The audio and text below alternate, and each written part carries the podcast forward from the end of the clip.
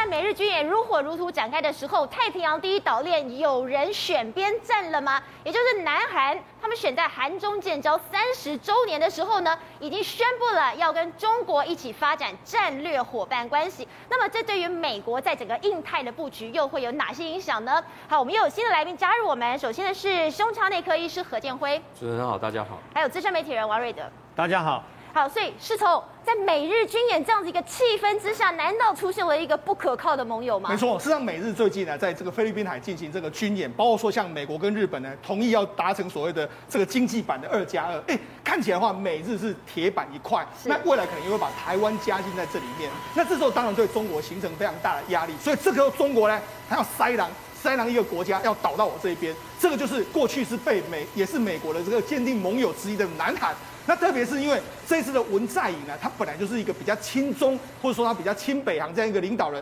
所以在称他应该是快要下台之际呢，这时候赶快中国要想办法把它拉过来。如果把它拉过来的话，对整个东北亚的这个局势来说，当然对中国的压力是比较轻。所以这是中国目前的真的要完全的塞了。那这个当然对南海来说会形成一个巨大压力，因为之前我们才讲到说，南海曾经有说他们现在站在一个历史的十字路口，那你到底要选择中国还是选择美国？如果从文在寅的动作来说的话，我们可以很肯定的说，他可能是选择了在中国的这一边。可之前南韩不是都没有表态吗？他也不会说啊，我跟中国特别友好，对甚至跟美国也是保持着这个君子之交。是为什么这次他选择发表这样子一个战略伙伴关系？对，主要原因是什么？因为我们知道习近平急了，他一定要想办法把韩国拉过来。所以你看，他在这个文在寅，他刚好是一月二十四号的时候，是他七十大寿。那七十大寿的时候，哎，生日，当然他就发出了一个贺电。所以你看，这是韩联社的这个发电，韩联社发这个这个新闻稿是谁？习近平致函祝贺这个文在寅。七十岁的这个生日，那讲到里面来说哈，两国首脑要在今这个中韩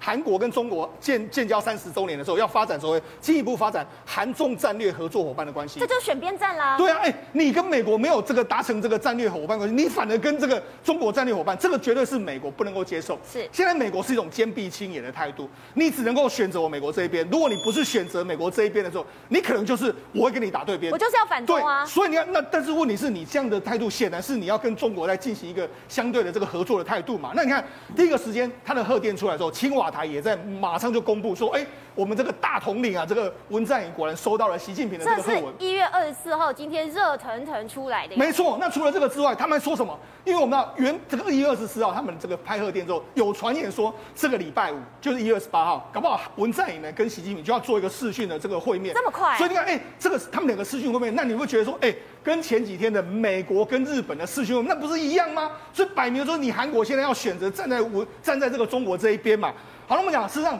我觉得韩国这一次的操作显然是有点铁了心的感觉。为什么是铁了心的感觉？我们知道美日同盟里面来说，日本是非常重要嘛，日本是美国坚定盟友啊，所以过去一段时间，日本跟韩国处得很不愉快，但是美国都想办法调停那么两个，就是啊，你们不要闹了啊。这个之前安倍跟文在寅很不爽的时候，这个其实川普都有出面协调过，但是你知道，哎，现在文在寅自己出招，哎，他摆明就是不要跟日本修好。为什么不要跟日本修好？你看这这是。这是日本的读卖新闻的一个报道，现在已经变成是日本现在最热腾腾、全国点阅率第一的消息。为什么第一点阅率第一？你看，因为我们知道每一年的这个新年的时候呢，这个文在寅呢都会送一个礼盒，送给在住在韩国的所有的大使馆跟他相关的工作人员。就没想到他今年选的是这个礼品。送礼盒不是表达友好吗？对，为什么铁了心？当然说这个礼品，大家看的时候完全傻眼。里面来说，当然有这个日本的啊、韩国的酒啦，还有特色的这个饮品呐。然后它里面呢写说，哎，在任期的最后一年，那步步为营啦，继续完成国政啊，还有祈祈求这个身体健康平安，就这样。哎，主要问题是产品不是问题，但是在于它的包装有很大的问题啊。包装什么问题？它的包装就是我们讲日本跟这个韩国有所谓的领土争议，那日本那个所谓的岛的这个日韩国叫做独岛，那日本叫做主岛。就他们哎，他居然就把这个岛，这个就是所谓的他们两个争议，你看，就是他们有争议岛屿的这个形状，这不就是日本韩国最大的心结吗？对，结果你看他把它放在韩国送给外交使节，你看这是不是一模一样？所以这个图案出来之后，韩日本人完全炸锅，摆明了你就是要这样挑衅嘛。就那样，现在整个这个日本的大使就拒绝收，他就说你不能够，而且他马上就要退回。所以那，现在两个国家又因为这样心结在起。好了，除了那你跟日本这个交换交恶，那你觉得跟美国也不可能太好嘛？还有另外消息是哦，我们知道其实之前不是布林肯有发动说，哎，我们要外交抵制这个所谓冬奥，就没想到哎，韩国就虽然说，哎，我们考虑派所谓的副总理要出席啊，还有我们的这个韩国的这个观文化体育观光部长要去出席冬奥，他不抵制了。对啊，所以你看，哎，国际都在外交抵制，你不外交抵制，所以你不是站在我们这一边嘛？所以再再都会让美国觉得说，啊，你是你你是违规的，还是怎样一个情形吗？所以这几天的时候呢，就有一个新的传言出来，因为那其实是目前呢，韩国有买的这个 F 三十五 A。它 F 三十五 A，它预计要买六十架，那目前已经来到了三十二架。但三十二架的话，因为美国跟韩国处了这样不愉快的时候，就有一个韩国的这个军事博博主，他就说：“哎，我们的 F 三十五 A 啊，一直在美国的这个监控之下。”他的说法是说了，因为我们这个 F 三十五要启动的时候，或是要这个电脑更新的时候，都需要密码。那需要密码的时候，要美国发过来密码才行。甚至他还说什么？哎，一天要一次密码才能够启动。就我买的军机，我还不能够，我想要启动就启动，我还要等你美国的密码才可以。那，那为什么这个样子呢？事实上，因为那个所谓 F 三十五，它是一个，你看这是它的座舱，座舱只要完全都电脑化。那电脑化的时候，它有时候一些更新的这个动作是透过电脑的这个软体的更新。所以软体的更新来说的话，通常啊，因为美国这种更新来说是一次一次的性的更新，所以它是需要密码的。那他就说，哎，美国不给我们密码。再就是说，因为它这个 F 三十五呢，它可以连到美国的这个 Link 十六，还有美。国的很多作战资料，所以它这个资料有可能会外泄。虽然说美国对我们是有戒心，当然了，这个目前来说的话，美国是美国这方面来说说是传言呐，因为没有到这个这样的程度，是大概更新的时候或者几天才需要一次的这个密码，绝对不是说你要这个有密码才能够开启。但是无论如何，这个消息传出来，告诉你，美国对于我 F 三十五 A 卖到你韩国去，我现在的确是有保密防谍上面的考量啊。如果真的这些资料外让你外流，你要哎。你要跟中国达成这个战略伙伴关系，那我还得了？所以我觉得，这无论如何，最近这个从 F 三十五 A 的消息，你可以看出来，美国跟韩国的确有非常深的这个心结出现。也就是说，其实美国早就有防备了嘛，不然何必需要密码呢？对，没错。好，那我们讲嘛，实际上除了美国在防备之后，我们之前讲到，目前美日在进行一个联合军演。我们讲，我们讲到嘛，实际上你看这张图，这张图就是非常夸张的一个图嘛，有。五艘航空母舰跟准航母在这个地方，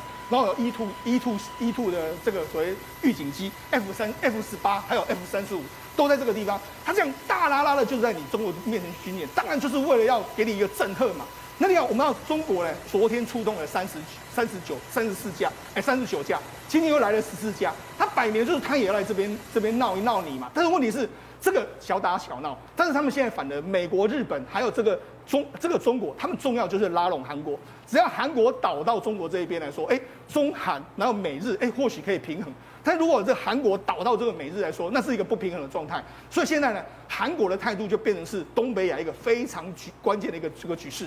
好，当然比较起韩国的选边站，哎，正好，其实我们现在看到美日可以说是铁板一块啊。没有错，现在日本也选边站，日本现在选择跟美军站在一起嘛，对不对？原因很简单嘛，因为日本其实他认为，我如果跟美国合作的话，我可以解开我军事上的捆龙锁。也确实哦，你看美国对日本是确实百分之百信任。现在美军的海军陆战队跟日本的水陆机动团正在加州去做军演哦，而且你看这个军演，第一个这个画面是鱼鹰直升机。一起做所谓空中垂降动作，为什么那么重要？很简单，现在这种鱼鹰直升机现在是美国的说两栖登陆舰上面的标准配备。未来呢，美军要做所谓三 D 夺岛或反夺岛的时候，第一个就是派鱼鹰直升机大量运兵。所以大量运兵的过程中呢，哎，有这个鱼鹰直升机可以大量运兵的话，他们就可以去做，不管是钓鱼台或者台湾这些防守的话，都很重要。所以你会看到，刚刚后来除了在鱼鹰垂降之外呢，还会有这种所谓一般型的垂降的状况。然后呢，还会有做所谓的美国教官直接去做授课。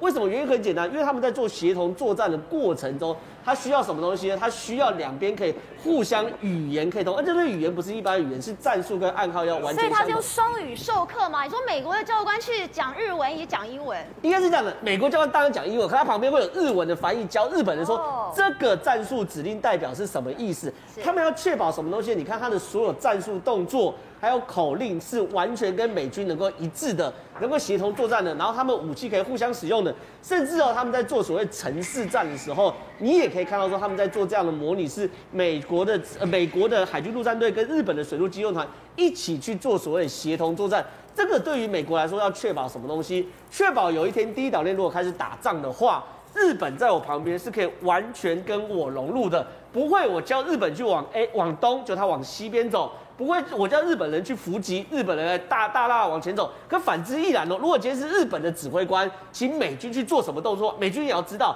所以你可以现在看到他们的战术动作，他们的口令，然后他们所有，甚至我们现在看这画面。连枪支都可以互相使用哦！你看这个是在二零二一年年底的时候，那时候有两千六百五十名美国的海军陆战队跟陆上自卫队日本哦一起在做所谓的军演，这在日本本土。所以你看啊，他们状况是这样子哦，哎，把美军的枪给日本人用，然后日本人的枪给美国人用，因为在战争的时候你会遇到一个状况，说你的子弹不见得够，或者说你枪支可能报废，你需要临时拿友军的枪来使用，所以他们变成说你连武器操作上都要熟悉。然后你看这迫击炮，如果导我们把声音推出来的话，你可以听到，它其实是日本军队在用迫击炮，然后讲的是英文口号。他们是要确定说他们是完全是一模一样，甚至他们还会有美军的资深的教官请日本人开始背诵美军所有的战术口号，来确保两边是互相能够互动。所以，我们刚刚一路这样看下来，日本的这个水陆机动团其实他才刚成军，成军没有几年。跟他成军之后呢，哎、欸，这就是背诵口令的动作。所以他们成军之后呢，美国其实是一直希望把他们打造日本版的三角洲部队。所以你看他所有口令、所有动作啊，都是跟美国一模一样嘛。然后尤其是我们最一开始看到这个鱼鹰直升机垂降的画面，是最重要的，因为我们现在都知道，美国的两栖攻击舰上面都是摆鱼鹰直升机，美国要夺岛也是用鱼鹰直升机。如果今天美军哦要来守台湾的话，也是通过鱼鹰直升机来帮台湾去在三 D 增加呃三 D 所谓迫降所有的军力下来，所以日本也是做这方面去做训练嘛。所以日本这个水陆机动团真的非常非常神秘的。第一个，它是完全仿照美国的三角洲部队在训练的。第二件事情，你知道吗？他们成员的姓名，然后成员的背景是完全保密的。现在其实完全看不出来他们背后是谁是谁，而且他们所有的拍摄画面哦，你要么就是刻意把脸部去做某种程度的遮挡，要么呢就是说他拍摄角度不要说直接从正面去拍，甚至哦，其实我们都知道日本是所谓和平宪法，他没有打过仗，对不对？可其实这个所谓日本水陆机动团也打过仗，在阿富汗撤侨的时候。日本已经派水陆机动团去协助撤侨哦，所以他们曾经出动过了。对，听说已经是十几位水陆机动团是混在平民里面协助日本还有其他国家去做撤侨动作。那当然也要第一线跟塔利班去做所谓，当然没有开火，可第一线去做所谓守御啊等等动作。所以对于日本来说，我今天坚定的站在美国队，你可以看到很多包含现在这基层部队的换装，还有军事训练，甚至是包含 F 三十五，美国也愿意买给日本，甚至更高层的包含太空军，美国愿意跟日本合作，甚至包含半导体，美国也觉得说台积电去日本，哎，设厂，美国也觉得 OK。所以对于日本来说，他坚定的选择在美国队这边。他当然会获得他的好处。至于韩国，他现在如果跟中国走的话，我认为后市并不看好。好，所以廷辉，我们看到就在今天，韩国现在说，哎，我现在要跟中国发展所谓战略伙伴联盟，所以大家就看到他这一连串不寻常的动作。他会不会变成台这个太平洋第一岛链的破口啊？有可能哦，因为为什么这么讲？当然没有错。这个拜登上台之后，文在寅就试着想要去跟美国修好，所以他后来去到美国访问的时候，也提到了所谓的台海和平安全。但问题在于说，他现在最近的动作又开始好像倒回到中国这边来啊？为什么呢？因为今年刚好就是中国跟韩国建交三十周年。那这时候，习近平其实一直很也很想出国，但是习近平其实最想去的是日本，他其实不是想要去韩国。但重点是，日本现在应该不太会让他去嘛，所以呢，韩国怎么办？就变成他这个突破口，他有可能就第一个可能访问的国家就是南韩。那文在寅当然就在趁着他生日的时候庆祝文在寅生日嘛。然后现在呢，这个日本跟韩国的关系又非常不好，最怕的就是这个问题啦。因为美国底下的盟盟友应该是要相互合作才对。但是上一次你知道还记得吗？川普到日本到韩国去访问的时候，到了韩国之后，结果桌上那一个所谓的瞎子，竟然是给他用主导独导的瞎子啊！刻意的还跟这个媒体这样讲，所以日本看那时候就切断跟韩国之间的什么情报交换了。你知道有很多这个，比如说北韩它发射飞弹的时候，日本它可能第一次先截获这个相关的这个情资的时候，它不见得要分享给南韩啊。那对南韩来讲的话，他也不愿意去跟日本来低头啊。所以两国之间的关系非这样一直一直非常不好哦。然后这一次又。又发生这样的一个事情，这个送礼盒的事情更加惹恼了日本啊。再加上不要说什么大使馆前面有慰安妇等等之类的，更何况以前其实川普哦，这曾经讲过一句话，他曾经骂过文在寅啊，他说韩国人不值得信任，韩国人特别是文在寅值得非常讨厌他。所以这个这在说明这些什么事情？就是说韩国在这个所谓的呃印太战略当中的一个所谓的这个战队了哈。现在看起来说一直在摇摆。那三月九号这韩国要选举了嘛？他有一一个一组候选人是亲中的，一组候选人是亲美的。但是你就亲美来讲的话，这个目前来讲支持率好像比较低了一点。那亲中的支持率也比较高一点。所以现在美国也非常紧张啊，就说如果我今天如果用三月九号之后换了一个亲中的总统上来之后，我这个韩国这边战略怎么怎么玩下去啊？所以现在就是说这个破口有可能会出现在韩国，再加上目前。在高科技方面要锻炼跟中国经济的锻炼，然后在目前来讲的话，有包含这个军事演习等等之类的，都没有看到韩国的影子啊，所以你可以可以想象的说。美国现在目前来讲，对韩国来讲多么不信任，所以美国其实还有很多很多手段还没有使出来，包含驻韩美军，包含使用北韩牌，包含有很多的这个这样的一个手腕哦。事实上，美国这盯着看，如果说韩国接下来总统选出来是一个亲中总统的话，我相信他有很多很多的这个牌可以打，包含驻韩美军的这个部部分哦，是不是会消消减，让南韩南韩感到不安全？因为毕竟来讲的话。这个安全的费用，你南南韩要付啊。但是现在这个拜登上来之后，跟他谈的这个价码是比较低一点。未来会不会增加他的军费？然后如果你不增加军费，不答应的话，我就撤出在驻韩的美军，让你自己面对北韩的威胁。那你自己去跟北京求饶吧，跟北京这个游说啊，看北京给金正恩施加压力啊。如果都没有办法这个达成的话，那这时候南韩自动又会靠回到美国这边来。你看到目前这个。日本的这个岸田文雄，他跟美国建构了所谓的经济安保的这样的一个平台之后，我认为这个平台会不断的拓展到其他的国家去，包含这些所谓的印太国家的这些国家，他一定会做这个所谓的经济安保平台。为什么这么讲呢？因为现在美国虽然喊出所谓的供应链、经济供应链要断中国的供应链，但是问题是它的底线到哪里？哪些东西可以触及，哪些东西不能触及？其实美国从来没有明讲，美国就看做到哪里，然后做到哪里。所以你看到每天来讲的话，都有一些什么啊，公布对中国的一些什么军火工业的呃这个制裁，或者是说对断哪一家通讯业，或者是说资资讯业的一个制裁，但从来没有告诉你说我今天最后的这个做点要做到哪里。所以日本它其实会害怕，所以日本它现在除了建构所谓的外交跟国防的这个所谓二加二平台之外，它必须要建构一个外交跟经济安保的一个二加二平台。而经济安保本来就是岸田文雄在竞选的时候的一个承诺，但这个这样的一个模式是不是推广到韩国？因为现在如果韩国它的产业大不大批的都还一直停留在中国大陆没有撤出的情况之下。可能中国就会透过韩国的厂商去窃取美国的相关的一个资讯，所以现在为什么说大家比较担心？说未来来讲的话，美国可能会在这个经济安保的部分，会除了日本之外，会拓展到韩国去，要求韩国战队能够在至少说你总统管不住来讲的话，你至少底下的所有的产业能够还是归在美国这边，否则来讲的话，你无法跟美国来做生意。不过世聪，疫情期间，我们的台积电可以说是夯得不得了，尤其今天又传出了好消息。没错，我们刚才讲到说美日同盟，那美日同盟其实台湾是重中之重，特别是台湾的半导体产业。那今天呢有传出一个消息，就是说，因为台积电呢目前的这个产能是满载，那产能满载之后呢，它准备要再盖一个这个先进的封装厂。那现在传言是说，可能是在它这个云林或者在嘉义。那当然了，大家比较传言的是可能会在嘉义。好，那为什么会在这个地方？我跟他讲，现在台积电其实有两座，诶，目前有一座先进封装厂，在什么地方？在竹南这个地方。那为什么在竹南，在苗栗竹南这个地方？因为主要是竹科里面有非常多二纳米的这些先进产能，然后他就把这个这个晶圆代工做完之后，就移到这个竹南去封装，所以它这个先进封装厂是在竹科附近。那么，知道为什么会选在？我觉得为什么会有可能选在嘉义呢？主要就是因为你看，现在我们的南科是三纳米跟五纳米非常重要的这个地方。那如果要盖一个封装厂的时候，你可能要选跟台南比较接近的地方。那这时候呢，嘉义可能就是一个考量。那主要原因还有，因为是因为嘉义的这个土地的工业园区的土地比较多，不像说台南目前已经很挤。如果你真的要再盖在台南的话，其实那个那个腹地是相对比较有限。所以这就是这就是因为了要引领所谓的。三纳米跟五纳米的制程呢，所开所可能会盖的一座先进封装的这个产能。好，那为什么要盖这个先进封装封装的产能呢？主要原因在于说，实际上这个目前为止，我们曾经在节目上讲到，三星跟这个我们台积电呢，准备是决战二零二五年。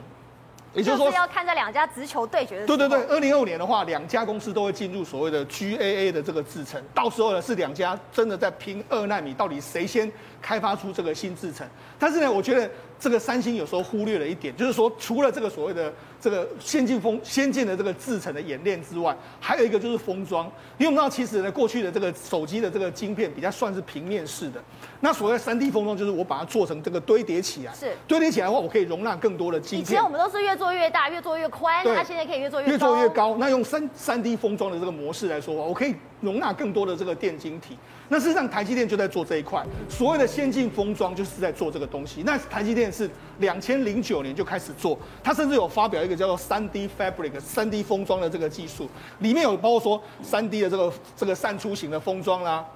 还有晶圆的这个封装啦，甚至是所谓的这个这这个所谓 SOIC，就是系统单晶片的封装，也就是说，它有各式各样的解决方案，让投让所谓的客户去选择。所以，它现在已经在 3D 封装上面领先。那这个部分呢，韩国到目前为止是追不上的。因为那其实像 Intel，它有在投资，像韩国有一个金奇南计划，但是到目前为止都还没有办法赶上。台台积电的相关的这个技术，所以就是说台积电虽然现在已经是龙头了，但是它在整个封装技术上，它还是不断的在精进。是没错，那为什么要这样做呢？实际上，我们要台积电目前的这个所谓三 D 封装里面来说的话，因为它的三 D 封装在过去也没有相关的这个，你说要什么设备机台，也没有人能够做给他，所以他现在反而是用台湾的这个供应链，包括像红树公司，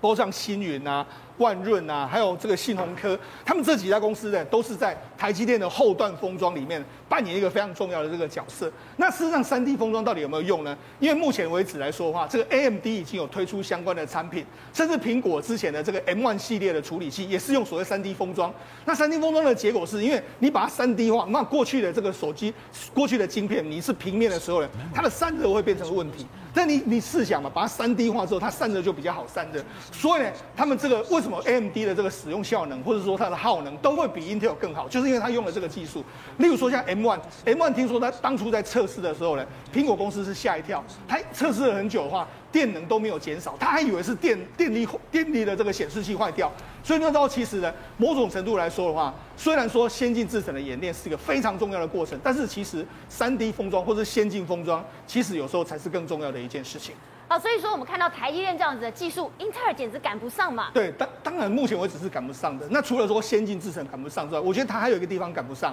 就台积电的产品越来越多元化。像今天大家有传出一个消息，就是 Sony 把它的这个 CIS，就是影像感测元件呢，扩单要下给台积，扩大要下给台。这什么意思呢？为什么它要扩大下？对，因为什么？因为感测元件呢，我们用到什么地方？包括说手机里面需要感测元件，包括说未来的自驾车也需要感测元件。反正呢，你只要要看的东西都需要感测元件。那这个运用面当然非常非常大。那三星目前是在这个目前是感测元件的二哥，那索尼是感测元件的一哥。所以它现在三星要大扩产，那为了因应三星的大扩产呢，这个索尼当然要扩大下单给台积电。那因为那这个呢，其实你说啊，那这个单对台积电有什么影响？它这个单其实是用二十二奈米到二十八奈米的这个成熟制程。那成熟制程的好处是什么？第一个它不要投资那么多，但是因为成成熟制程它的需求量很大，说获利会比较高，比那种所谓三奈米、五奈。奈米那种制程来说，它它的成产品比较成熟，获利比较高，所以等于是说，它证明了一件事：台积电不只是在先进制程是相当厉害的，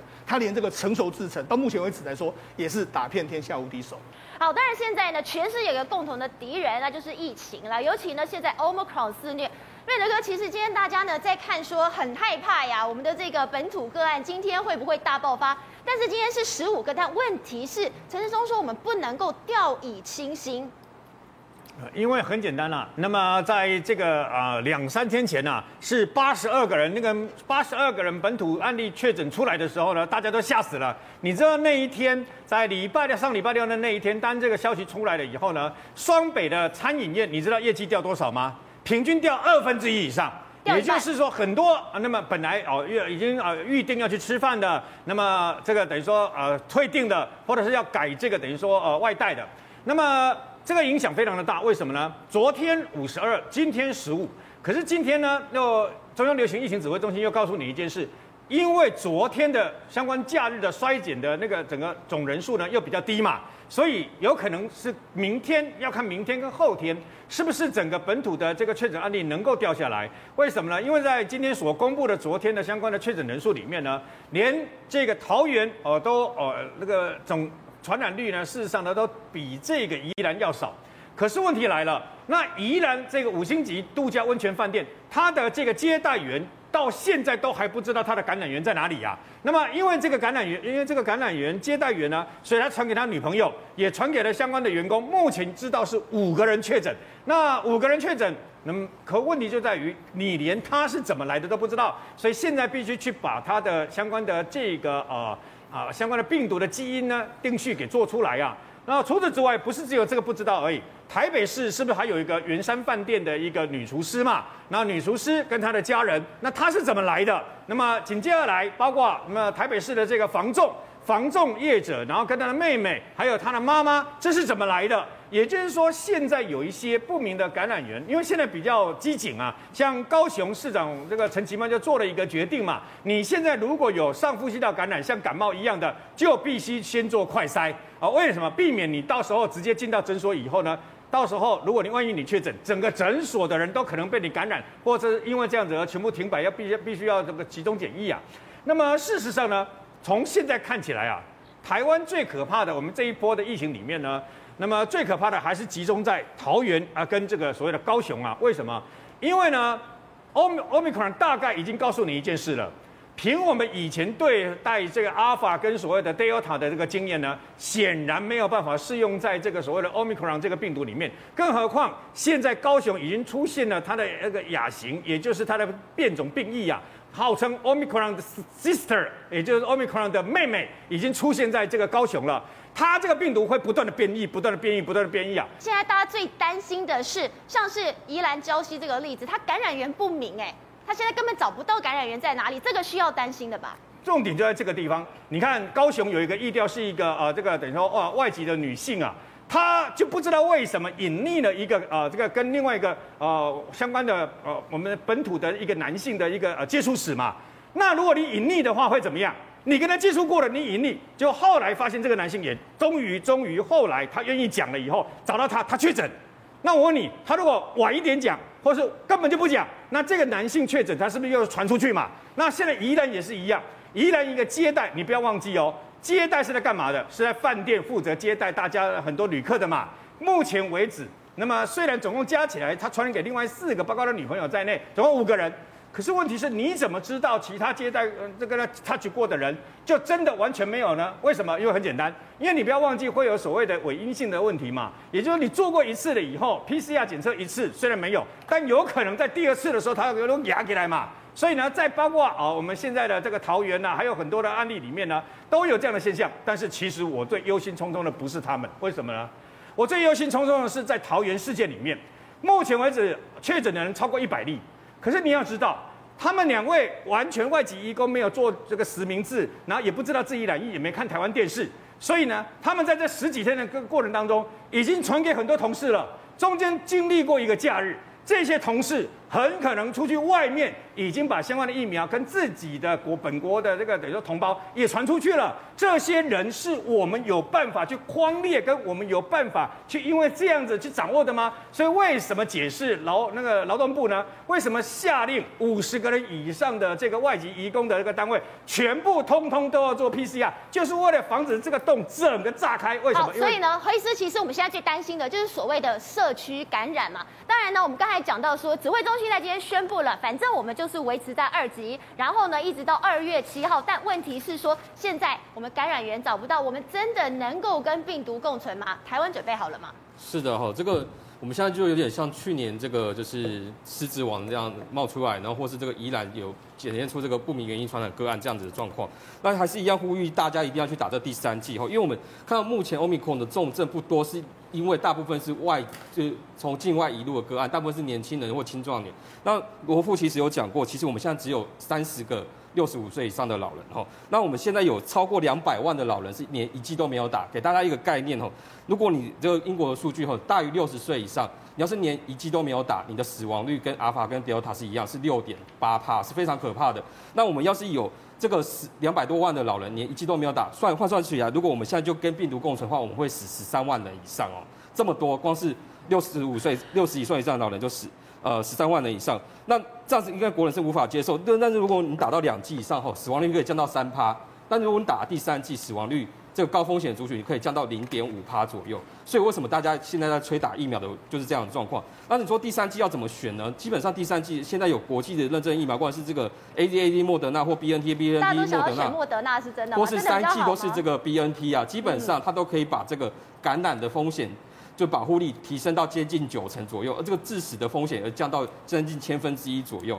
所以这个为什么打这个第三剂非常重要，就是这样子。那你说，哎，那我打高端会不会有这个抗体，会不会这个保护力？基本上，因为高端还没有这个第三剂还没有公布嘛，但是基本上他们目前就是做这个实验室的部分，他们抗体也是有。打第三剂之后也是有显著上升，回到第二剂的水准，所以基本上他们也是宣称，就是说他们有这个足够的保护力这样子。我们都提到与病毒共存哈，现在与病毒共存，我们看到像英美的数字，尤其是美国，像美国啊，一天超过七十万这个数字哦，非常恐怖，它的数字已经是去年 Delta 将近两倍以上，所以与病毒共存其实要。存在一个条件，就是大家想到你的第三季要打到八成以上，不然你会看到像美国，就是右下角这个图哦，就是美国现在每天死亡的数字是超过两千人每一天哦，这是一个非常可怖、甚至已经到三千人，快到四千人左右。呃，那是中间，那是之前啊那个 Delta 的，但是我们看到最右边是现在这个 Omicron 的。欧米孔最右边现在也是将近两千人左右，所以其实也是一个非常恐怖的数字哈。是。所以与病毒共存并不是不可能，但是也必须你要把第三剂打到八成以上，而且这个口服的这个抗病毒药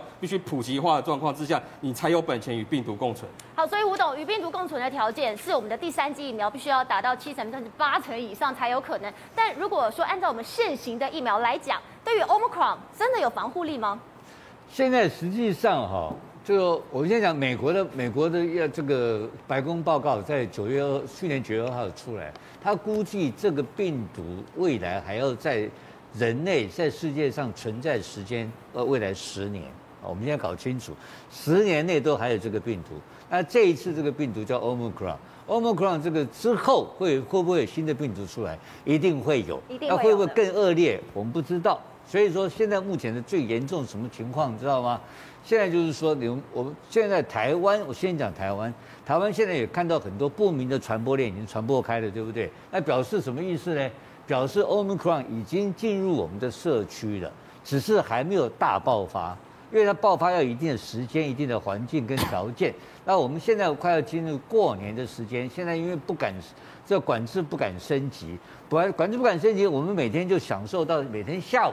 看到陈时中。看到几这看到几个郑文灿，每天都对着电视讲，画了一堆奇怪的图给我们看，我们没有一个人看得懂他那个什么东西，越来越看不懂，越来越看不懂。但是我跟大家解释，就是未来会有大爆发的可能性，这是一个我们不知道怎么办，所以大家要很紧张。那我在上礼我在礼拜六的时候，我打了第三针，我打了莫德纳，稍微安心一点。然后后来我昨天碰到一个专家，告诉我一个更惨的一个消息。全世界现在已经开始 mRNA 疫苗，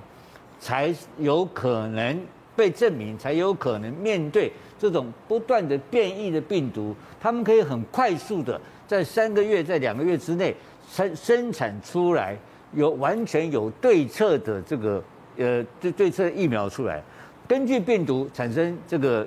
产生新的这个疫苗，就是 Omicron 的新的 BNT 的疫苗。跟莫德纳疫苗已经发展中，或是已经生产出来了，我不知道，但是已经接近这个阶段。好，我举另外一个国家，就是我们邻近的中国大陆，他们现在还在打科兴跟国药，对不对？科兴跟国药是什么疫苗？是灭活疫苗，是第一代的武汉肺炎的灭活疫苗。所以你看，他每天，他现在目前最新消息，北京已经破功了，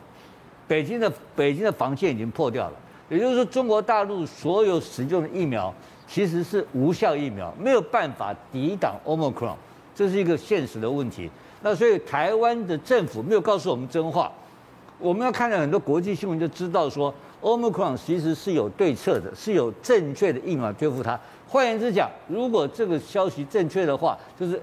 只有 mRNA 疫苗可以经过调整修正以后的设计而生产出来的。特效药、特效的疫苗可以有效以外，其他 AZ 或是高端，或是其他有的没有的疫苗，通通无效。如果是这个可能性的话，那我们就会变得很惨。然后另外一个更惨的是，过完旧历年以后，会不会有产生大爆发的可能性？我们的行政院长、我们的卫卫福部部长也都没有告诉我们，每天都告诉我们这边抓这边几颗，那边几颗，就每天用不同的图样、不同的数字在糊弄我们大家，完全没有告诉我们大家真相。然后这些国际上的讯息、统计数字已经出来了，欧盟况目前来讲的话，是一个非常可怕的病毒。